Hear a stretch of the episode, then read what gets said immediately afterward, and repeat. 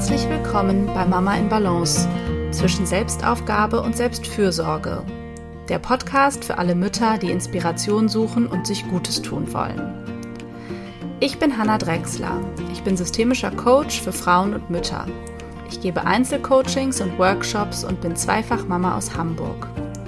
Zusammen mit meinem Mann versuche ich, den täglichen Fragen der Vereinbarkeit von Familie, Job, Liebe und Leben gerecht zu werden und teile mir mit ihm Erwerbs-, Haus- und Care-Arbeit so gut es geht 50-50 auf. Mein Wunsch ist es, dich mit diesem Podcast zu inspirieren, Gedanken anzustoßen und dir zu helfen, die Mama-Version zu leben, die du sein möchtest. Es geht hier immer wieder darum, wie du herausfindest, was dir als Mama wichtig ist, was du brauchst und was Familienglück ganz individuell für dich bedeutet wie du also immer wieder in deine Balance findest.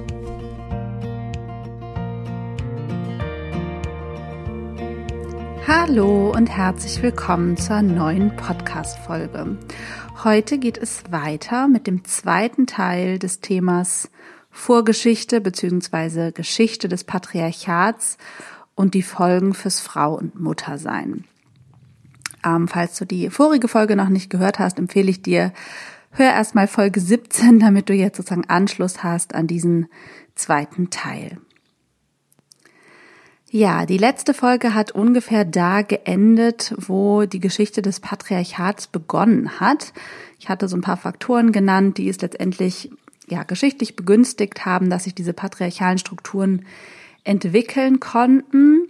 Ich hatte erklärt, dass äh, Patriarchat die Herrschaft der Väter heißt und dass es eben vor allen Dingen darum ging, die Verwandtschaftsbeziehung über die väter väterliche Erblinie nachzuvollziehen, ähm, dass das was mit Besitz und Sesshaftigkeit der Menschen zu tun hatte und dass das zur Folge hatte, dass die weibliche Sexualität und die Frau an sich eben unterdrückt wurde.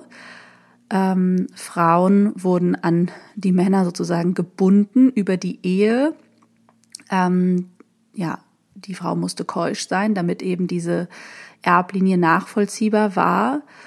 Und ja, das hatte eben einige Folgen. Und es hat sich eben immer mehr so entwickelt, dass der Mann eben zum Maßstab und Norm wurde.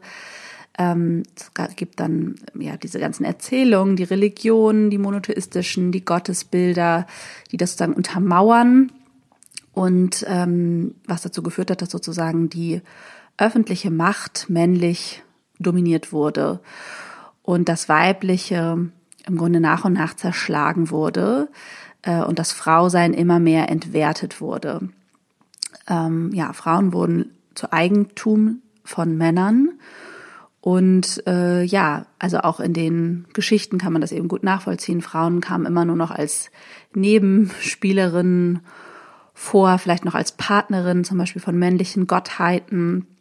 Und diese ursprüngliche Idee der großen Göttin der Natur, des, also unserer Erde, ähm, wurde eben in mehrere Gottesbilder aufgespalten. Und genau das Gleiche ist letztendlich mit dem Mann und mit dem Frausein passiert. Ähm, ja, und so wurden eben Erzählungen auch umgedeutet. Das ist auch ein ganz spannendes Thema eigentlich für sich, dieses Thema Muttermord. Mütter wurden immer umgebracht oder sogar zerstückelt. Ähm, sie treten auch in Märchen, ja, treten Frauen eher als ja, die böse Hexe, die Stiefmutter, die böse Königin und so weiter auf, um das alles zu legitimieren. Und ja, diese gesellschaftlichen Veränderungen haben dann eben zu einer Umschreibung und Umdeutung auch von, ja, von Mythen und Geschichten ähm, geführt. Und Gerade an Religion sieht man das sehr deutlich, dass es eben immer diesen männlichen Gott im Zentrum gibt und dass Religion letztendlich diese Unterdrückung der Frau auch immer rechtfertigt. Ähm, also der Sündenfall äh, im Buch Moses, die Geschichte von Adam und Eva ist sozusagen das oder die ja die Spitze des Eisbergs vielleicht auch. Ne? Also die Frau ist damit immer die Schuldige. Eva ähm, ist verantwortlich für die Vertreibung aus dem Paradies. Und es gibt, also seitdem gibt es ja überhaupt diese Idee von diesseits und jenseits. Ähm, Und genau, also die Frau ist immer böse, verführerisch. Die Schlange steht da sozusagen als Symbol für. Und ähm, die Frau steht letztendlich immer dieser männlichen Verbindung zu Gott im Wege, lenkt sie ab äh, durch ihre Verführung und ist sozusagen dann immer verantwortlich, wenn das nicht gelingt. Und das ist auch äh, im Grunde der Anfang dieses Schuldkonzepts, das ja auch in unserer Gesellschaft immer noch sehr viel vorherrscht, so eine Idee eines Sündenbocks, irgendwer, der verantwortlich sein muss. Ähm, das hat die Menschheit bis heute fest im Griff und ähm, ja, führt auch zu wirklich vielen Problemen, äh, zum Beispiel auch um Gewaltrecht zu fertigen, jetzt gerade aktuell mit dem Thema Rassismus wieder aufgekommen. Äh, also ist diese Idee von oben und unten und besser und schlechter und ähm, ja, ähm, höherwertig und minderwertig, das ist eine Idee von Patriarchat. Ähm, ja, dann vielleicht auch nochmal dieses Thema, also der, das ganze Körperliche ist das, was abgewertet wurde. Ähm, eben sehr gut ähm, sichtbar am Thema Sexualität, die ja im Grunde kriminalisiert wurde. Und genau der Körper an sich wurde als Gefängnis der Seele wahrgenommen, oder es ist ja eigentlich, es ist etwas sehr äh, Christliches, ne? Sozusagen man äh, wartet auf die ähm, oder grundsätzlich religiöses, auf die Erleuchtung. Und es gibt sozusagen immer eine geistige Welt, ein etwas Höheres, ähm, was höherwertig ist und alles irdische, körperliche, das Begehren zum Beispiel eben auch ähm, wird abgelehnt und ist sozusagen minderwertig. Und das ist ja auch diese Idee von Paradies ähm, ähm, und die praktisch aber im Irdischen gar nicht zu erreichen ist. Also jede körperliche Erfahrung kann nichts mit Paradies zu tun haben. So ist ja so ein bisschen ähm, das Narrativ. Ähm, und nur wenn man sich eben ganz streng an Gottes Gesetze hält, dann vielleicht kann man das erleben, ist aber eigentlich unmöglich. Und das Leben im Hier und Jetzt verliert dadurch auch total an Wert. Also es geht eigentlich immer um etwas Zukünftiges. Ähm, durch dieses, durch die Entwertung des materiellen, körperlichen, Martha ist ja auch ganz spannend äh, als Begriff, ähm, ja, also dass sozusagen diese ganze Idee von Natur, Erde, unten, Unterwelt, äh, gleichgesetzt mit eben auch Schoßraum, das Dunkle, also ähm, die Erde, das ist alles ähm, abgewertet. Und so hat man im Grunde den Erdkörper äquivalent wie den weiblichen Körper mit seiner Gebärmutter und dieser Urhöhle, dem urschöpferischen, ähm, ja, zerstört, abgewertet, behandelt, nicht mehr geschätzt als Ort von Kreativität und Schöpfung, sondern das eben in diese geistige Welt verlegt. Und ähm, ja, da, da, da könnte man jetzt wirklich auch noch viel machen zum Thema Blutung, Zyklus, ähm, Unreinheit, ne, auch noch ein großes Thema. Deswegen mussten Frauen vom, äh, von allem Religiösen ja ferngehalten werden. Und ähm, das ist natürlich auch sehr, sehr schmerzhaft für den Mann, denn das, was er begehrt hat und begehrt, äh, wurde abgewertet. Also war er ja auch, also er hat etwas Minderwertiges begehrt oder begehrt etwas Minderwertiges, das steckt ja auch noch tief im Grunde in uns und ähm, ja, muss sich schämen, muss Buße tun. Ähm, genau, und so haben sich da im Grunde die Ereignisse der Geschichte auch etwas verselbstständigt. Diese ursprüngliche Wahrnehmung, dass eben die Schöpfung ganz logischerweise aus der Frau und ähm, eben der Gebärmutter kommt, wurde eben in den Geist verlegt und sozusagen komplett verdreht. Alles Heil, alle Ideen, alles kommt plötzlich von oben. Äh, noch ein schönes Bild ist ja auch diese Empfängnis äh, von Jesus Christus, also unbefleckt, ohne Sex, kommt er von oben irgendwie äh, in eine Jungfrau. Ähm, äh, eine, eine Geschichte, die ja auch einen als Kind, vielleicht kennt ihr das auch, auch ein bisschen irritiert trotzdem. Es gibt auch die Geschichte, dass Zeus Athene aus seinem Kopf gebiert. Also es ist auch, also da gibt so Bilder für, dass man denkt, okay, äh, jetzt kommt die Schöpfung plötzlich aus dem von oben. Äh, ist irgendwie ein bisschen unlogisch. Genau, also das ist auch das Thema lineares Weltbild, oben, unten, Anfang, Ende, immer so Gegensätze, gut und schlecht, anstatt eben etwas Zyklisches, indem man eben in sowohl als auch und Parallelitäten denkt und Dingen, die wiederkehren und sich vielleicht auch verändernd wiederkehren, aber halt in einem Kreislauf geschehen und deswegen vollkommen sind. Ja, und so wurde eben Sexualität nur noch im Hinblick auf die Fortpflanzung legitim. Also eine Frau durfte nur Jungfrau oder Mutter sein. Und das ist eben die Erzählung, die mindestens so die letzten gut 2000 Jahre eben sehr stark war und mit, ja, von der wir eben geprägt sind. Also wir müssen nicht weit zurückgehen, um zu sehen, dass das ähm, ja spätestens bei unseren Großmüttern immer noch, also ja, das Thema war, dass sie kaum Rechte hatten, dass sie eben eine Einwilligung der Männer brauchten, um zu arbeiten, Wahlrecht und so weiter. Also da gibt es ja viele Bereiche, dass der Vater ähm, auch immer sozusagen eine gewisse ähm, höhere Stellung innerhalb der Familie hat, das Recht, das Sagen, vielleicht zuerst was zu essen bekommt, also an so kleinen Beispielen. Ähm, das ist etwas, was meine Mutter mir zum Beispiel gerade erst erzählt hat, was bei ihr zu Hause noch so war was sie ganz normal fand.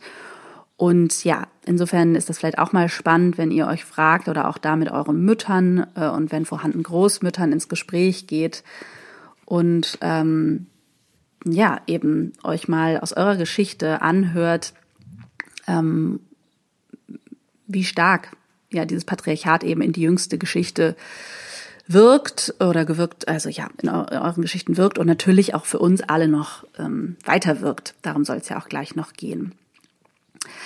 Ähm, ich habe mir noch ein paar Stichworte zum Thema Hexenverbrennung gemacht, weil das letztendlich dann so, äh, ja, das, das der letzter großer Paukenschlag war, um weibliches Wissen ähm, komplett auszurotten. Also ähm, das ist dann ja, finden wir sozusagen jetzt im Mittelalter. Ähm, das ist auch, da sieht man eben deutlich, dass also Hexen waren ja im Grunde Frauen mit besonderem Wissen, Heilerinnen, die ähm, vielleicht auch in Frauenheilkunde zum Thema Verhütung, zum Thema ähm, Geburtshilfe ähm, Wissen hatten, auch einfach ja sehr verbunden eben waren mit der Erde, vielleicht auch sehr verbunden mit ihrer Sexualität und ähm, das war eben bedrohlich und dieses Wissen äh, sollte ausgerottet werden. Und ähm, ja, das war wirklich äh, nochmal ein, ein großer Einschnitt. Und danach sind Frauen eigentlich wirklich in die absolute Unsichtbarkeit verschwunden. Ähm, also diese ganze Verführungskraft und Magiekraft des Weiblichen, das äh, wurde eben zerstört. Und ähm, ja, letztes matrilineares Wissen letztendlich ausgemerzt und danach wurden Frauen ja geradezu unbedeutend bis unsichtbar gesellschaftlich gesehen. Erst waren sie noch böse und hatten sozusagen darüber noch eine Bedeutung, dass es sozusagen etwas war, was man ja unterdrücken musste, zerstören musste und danach ja hatte man eben es geschafft, die Frauen ganz schön mundtot letztendlich zu machen. Und insofern ist dieses Muttersein, was ja hier auch äh, relevant ist, wirklich so die, die Legitimation für Frauen gewesen. Und ich glaube, das dürfen wir nicht unterschätzen, was das auch heute noch macht, dass man letztendlich, ähm, ja, das ist ja auch, also kinderlose Frauen zum Beispiel werden das kennen. Also, dass das in unserer Gesellschaft immer noch sehr stark ist, dass es eine Legitimation fürs Frausein ist, auch Mutter zu sein. Und ähm, für viele Frauen auch heute noch unbewusst das Ziel und ein hoher Druck, ähm, das sein zu müssen letztendlich und eben auch in einer gewissen Art und Weise. Ja, und diese Traumatisierung und Zerstörung des Weiblichen und vor allen Dingen der weiblichen Sexualität, des weiblichen Schoßraums, ähm, hatte parallel natürlich zur Folge, dass das männliche Herz völlig traumatisiert und mm, ja verpanzert wurde, weil diese ganzen Taten und ähm, hat natürlich auch viel mit dem Thema Krieg an sich zu tun, konnten Männer natürlich auch nur kollektiv gesehen leisten, indem sie sich von ihren Gefühlen letztendlich abgespalten und abgekapselt haben. Vor allen Dingen auch gegenüber dem Thema Sexualität. Also ähm, das ist sozusagen nicht mehr verbunden, Gefühl und Sexualität. Und ähm, an sich dieses Thema seine Bedürfnisse und Gefühle wahrnehmen. Ähm, ja, und es hat im Grunde dazu auch geführt, dass eben Begehren und Liebe voneinander äh, getrennt wurden. Und auch dafür kennen wir, glaube ich, heute noch viele, viele Beispiele. Ähm, ein anderes Problem ist, äh, jetzt sind wir schon langsam bei den Folgen, dass Männlichkeit vor allen Dingen in Abgrenzung vom minderwertigen Weiblichen eben geschehen ist. Und das ist auch ein Problem, was wir bis, was uns bis heute verfolgt. Ähm, also gesamtgesellschaftlich gesehen, dass ähm, diese starke Abgrenzung und ja, dieser des, des Weiblichen per se und alles, was man damit verbindet, es Männern eben sehr schwer macht. Ähm, ja, da sozusagen sich zu vervollkommnen oder diesen Teil von sich zu leben. Frauen haben damit ja dann wieder angefangen oder mit den, ja, also gab es natürlich viele verschiedenste gesellschaftliche Entwicklungen, aber spätestens mit so diesen Feminismuswellen und in der 68er Bewegung und dann eben ja in den 60er, 70er Jahren hat, hat es ja da sozusagen auch rechtlich vor allen Dingen äh, vielerlei Entwicklungen gegeben. Und dadurch äh, haben Frauen jetzt schon eine längere Auseinandersetzung ähm, mit ihrem Rollenbild. Und ich würde sagen, das hat auch, oder vor allen Dingen hat es erstmal dazu geführt, dass Frauen eben diese männlichen Anteile äh, weiter leben durften und irgendwie mehr raus in diese öffentliche Sphäre, in die Arbeitswelt aber es hat eben nicht dazu geführt, dass das Weibliche an sich aufgewertet wurde. Das merken wir das immer noch. Da habe ich auch letztes Mal schon Beispiele für genannt. Natürlich vor allen Dingen am Beispiel der Care-Arbeit, dass, dass die eben bis jetzt nicht wirklich anerkannt und äh, ja sozusagen gesamtgesellschaftlich legitim ist. Sie ist eben unbezahlt, ähm, sie ist für selbstverständlich genommen, sie ist eher so die schmutzige Arbeit, gerade auch in dem, was eben professionell passiert, also alle Pflegeberufe, ähm, das sind eben klassische weibliche Berufe. Daran sieht man das eben doll, dass das noch nicht so besonders attraktiv ist für Männer. Und auch das Thema Frauen in Führung und irgendwie andere Arten von Führung. Da gibt es ja auch immer so diese Idee, man müsste irgendwie der bessere Mann sein, anstatt es eben auf eine ganz andere Art und Weise ähm, zum Beispiel Unternehmen aufzubauen, Mitarbeiter zu führen und so weiter. Das ist auch etwas, was noch völlig ähm, eine völlige Nische letztendlich ist. Ja, also die Folgen sind für beide Seiten enorm und Männer haben bis heute zum Beispiel einen ja starken Druck, diese Ernährerrolle auszufüllen, der Starke zu sein, ähm, irgendwie ihren Mann zu stehen im wahrsten Sinne. Und Frauen haben vor allen Dingen viel Druck mit dieser Mutterrolle, natürlich auch mit der Doppelbelastung, also irgendwie die Superkarrierefrau und die Supermutter zu sein. Und eigentlich ähm, geben beide Seiten nicht so richtig zu, dass sie natürlich auch viele Zweifel ähm, haben und dass es, äh, wenn sie das mal zulassen, auch eben nicht so natürlich in ihnen liegt, ähm, wie vielleicht die Umwelt ihnen suggerieren will. Also zum Beispiel für den Mann irgendwie der erfolgreiche Karrierehengst zu sein und für die Frau eben die Supermutter, jetzt mal ganz platt gesagt. Ähm, das ist ja nicht so, dass das einfach so völlig in einem ist und total easy ist. Ähm, ja, und auch diese Reduktion aufs Muttersein, ähm, in diese häusliche Sphäre, sag ich mal, verbannt worden zu sein, ähm, ist ja etwas, was äh, Frauen immer noch nahe liegt, vor allen Dingen, wenn sie eben Mütter werden. Das ist ja auch das, was ich letztes Mal sagte. Da kommt so dieser Patriarchatsschock und plötzlich merkt man, hui, äh, es ist auch für manche ganz bequem, dann sozusagen aus dieser öffentlichen Sphäre zurücktreten zu dürfen, wo man sich vorher vielleicht auch sehr abgekämpft hat und eben versucht hat, ähm, ja, sich durchzusetzen. Da sind aber eben ganz andere Qualitäten. Da merkt man, dass das eben, ja, sehr männlich dominiert ist mit sehr viel männlicher Energie und dass das für Frauen anstrengend ist und dass Frauen sich eigentlich was anderes wünschen und dann sich vielleicht auch äh, ja ganz entlastet und, und äh, dankbar sind, dass sie sich erstmal daraus zurückziehen dürfen, wenn sie Mütter werden. Ähm, und gleichzeitig ähm, geht es dann eben noch um diesen ganzen Anspruch an diese Rolle, ne, dem Mann weiterhin gefallen wollen. Das hatte ich auch schon gesagt, diese Gefallsucht, eine attraktive Frau und Mutter zu sein, möglichst schnell wieder so auszusehen wie vorher, verfügbar zu sein, ähm, äh, körperlich, geistig und so weiter nach der Geburt auch, also dass man sofort wieder irgendwie die Alte ist und äh, als sozusagen keiner soll eigentlich merken, dass man ein Kind gekriegt hat. Mhm. Und das ist eben weit entfernt von äh, selbstbewussten Frauen, die frei sind und ja, sich in ihrem Körper wohlfühlen dürfen, so wie er ist.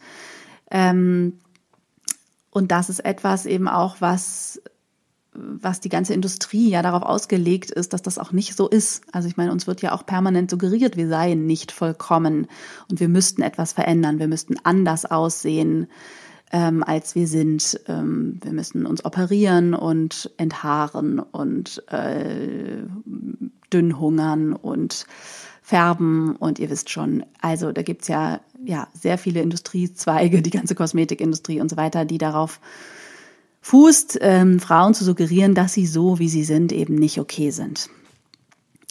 Und an vielen Stellen merken wir auch, dass wir natürlich, weil wir davon ja geprägt sind, wir sind ja nicht frei von diesen Strukturen, eben diese patriarchalen Strukturen auch mit bewahren, also Beispiel dafür wären zum Beispiel, dass Frauen auch oft unsolidarisch anderen Frauen gegenüber sind.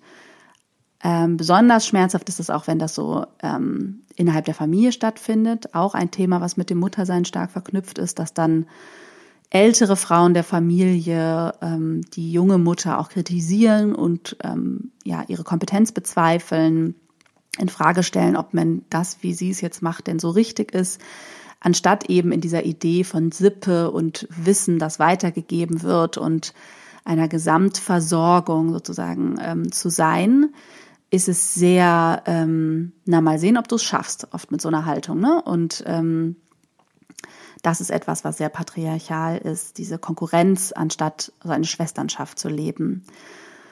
Ähm, ein anderes Merkmal ist auch, dass Frauen ja Männer auch oft eben abwerten und das sozusagen jetzt so umschlägt in sowas anderes, wie wir sind eben, wir, wir wissen es ja so ungefähr und ihr wisst es nicht und ähm, du kannst das alles nicht und du hast ja keine Ahnung oder so. Also es gibt so eine Tendenz auch ähm, Männer in ihrem in ihren Kompetenzen letztendlich und äh, ja abzuwerten, anstatt auch Verantwortung zu übernehmen äh, für sein eigenes Glück. Ähm, ne, das ist auch dieses Thema, ähm, du musst mich glücklich machen, auch Verantwortung zu übernehmen in der Gesellschaft, ähm, auch Macht richtig einzunehmen, also ähm, Macht und Verantwortung letztendlich und äh, das eigene Leben zu gestalten, anstatt in diese Opferrolle zu verfallen. Die Strukturen sind aber nicht so und ähm, ähm, ja, ich bin benachteiligt. Ich glaube, ihr wisst äh, oder wahrscheinlich, was ich meine. Ne? Also da gibt es auch so einen Hang dazu, ähm, zu sagen, die Welt ist eben nicht so, wie ich sie gern hätte, oder es ist eben so schwierig. Und es ist auch schwierig äh, in diesen Strukturen, ähm, äh, äh ja, sich da sozusagen zu behaupten. Gleichzeitig ist ja jeder eigenverantwortlich und zu gucken, wo ist mein Gestaltungs- und Handlungsspielraum und wo kann ich anfangen. Und das ist ja meistens bei sich selbst und eben innerhalb der eigenen Familie, der eigenen Beziehung zu schauen, ähm, wie können wir uns da von diesen Prägungen befreien. Das ist eben eine Auseinandersetzung, die stattfinden muss. Ja, und das ist vor allen Dingen eben die Auseinandersetzung mit der eigenen Geschlechterrolle ne? und dem der eigenen Idee von was ist überhaupt meine Weiblichkeit und was sind aber auch die männlichen Energien in mir und für die Männer natürlich genauso, sich mit ihrer Männlichkeit zu beschäftigen und ihren weiblichen Anteilen. Und es ist eben so, dass Frauen da ein Stück weiter sind. Das ist aber auch ähm, im Grunde logisch, weil das Opfer sozusagen von was auch immer, in dem Fall des Patriarchats, sich ja in der Regel zuerst ähm, beschwert. ne? Also darauf aufmerksam macht, hier ist ein Missstand und deswegen haben Frauen angefangen, sich schon länger mit sich auseinanderzusetzen. Für die Täter in Anführungsstrichen ist das ja doppelt schmerzhaft, weil sie natürlich Täter und Opfer in einem sind. Und ähm, für Männer ist das ein ja meist noch viel schmerzhafteres Thema als für uns Frauen. Und diese Auseinandersetzung findet ja oder fängt vielleicht gerade erst an, ne, in ganz bestimmten Kreisen, aber kollektiv gesehen sicherlich auch noch überhaupt nicht. Und insofern ist das eine individuelle Aufgabe, würde ich sagen, da anzufangen, wenn einen das Thema interessiert, wenn man merkt, das beschäftigt uns in der, innerhalb der Beziehung, weil es ist ja klar, dass Beziehungen immer äh, mit diesen Themen auch beschäftigt sind. Äh, das beschäftigt mich in meiner Familie, ähm, vielleicht auch über Generationen hinweg äh, beschäftige ich mich damit. Ähm, man kann sich genau mit seinen Ahnen auseinandersetzen, mit der mütterlichen Linie, aber natürlich auch mit der väterlichen und sich fragen, okay, was, ja, was waren da für Menschen? Von was waren die geprägt und wie hat mich das geprägt? Und dann natürlich ganz konkret ähm, im Hier und Jetzt schauen, wie lebe ich eigentlich meine Weiblichkeit ähm, und wie nehme ich meinen Körper an? Ähm, wie sehr bin ich eben von dieser ganzen Industrie zum Beispiel im Griff? Möchte ich das sein? Wie kann ich mich authentisch weiblich fühlen? Wie kann ich mich vielleicht mehr mit der Natur verbinden? Wie kann ich ähm, mich vielleicht mit meiner Sexualität auseinandersetzen, mit meinem Zyklus? darin eben auch sehen, wie sehr ich mit der Natur verbunden bin. Das kann man natürlich auch tun, indem man sich mit ja, den Mondphasen auseinandersetzt, überhaupt den Zyklusphasen. Dazu mache ich bestimmt auch nochmal eine Podcast-Folge, was das für ein Spiegel unserer Weiblichkeit unserer Vielfalt ja auch ist. Ähm, ja, sich selber mit sich und der körperlichen Materie, die wir hier alle mitbringen, auseinandersetzen. Also genau, mit unserem Körper sind wir eigentlich in der Regel am wenigsten verbunden, weil das ist eben das, was das Patriarchat auch gemacht hat. Ähm, und sozusagen Erlebnisse zu haben, den Körper wertzuschätzen, ähm, also Erlebnisse im Körper, im Hier und Jetzt sein und nicht immer in der Zukunft und nicht immer in irgendwie sich wegbeamen, etwas Geistiges, es gibt auch, also zum Beispiel, wenn ihr meditiert, könnt ihr euch auch mal hinterfragen, was für Formen der Meditation lebt ihr. Ist das sozusagen, sind das, wird der Körper da eingebunden oder ist das etwas, wo ihr immer weg sein wollt aus eurem Körper? Also das ist etwas, was für Frauen ja besonders wichtig ist, würde ich sagen. Ja, das kann natürlich ganz praktisch sein. Wieder aus meinem Leben würde ich sagen, ist das größte Beispiel sicherlich unser 50-50-Modell, eben die Frage, wie kann ich Verantwortung auch übernehmen, finanzieller Art, wie kann ich ähm, Macht und Verantwortung übernehmen für mich und meine Familie, ähm, ja, richtig auf praktische Art und Weise rauszugehen. Das ist ja für viele Frauen noch etwas, was schwer fällt und was mit Hemmung und Unsicherheit verbunden ist, ähm, bestimmte Verantwortung auch zu übernehmen, auch wenn das dann schmerzhaft und schwer wird oder wenn man auf Widerstände trifft, ist das etwas, wo Frauen eher zurückschrecken als Männer. Ne? Die gehen nicht so sehr in diese Auseinandersetzung, in den Konflikt. Ähm, und umgedreht für Männer, wie ist das, wenn sie eben zu Hause in dieser ganzen häuslichen Sphäre als Väter mehr Verantwortung übernehmen und zwar wirklich von Anfang bis Ende ähm, verantwortlich sind, anstatt irgendwelche To-Dos abzuhaken, die sie delegiert bekommen haben. Was macht das mit ihnen? Wirklich präsente Zeit mit den Kindern zu verbringen, sich mit deren ganzen Emotionen auseinanderzusetzen. Das ist eben zum Beispiel ein erster Schritt in diese Heilung, sich mit den eigenen Gefühlen auseinanderzusetzen. Das ist etwas, was den Männern eher schwerfällt und was die vermeiden. Ähm, ja, das sind nur so ein paar Beispiele. Ich fände es sehr spannend, darüber auch mit euch in Diskussion zu kommen. Wenn ihr Lust habt, kommentiert doch oder findet Beispiele, ähm, vielleicht unter dem Post zur Folge bei Instagram, die ihr aus eurem Leben kennt.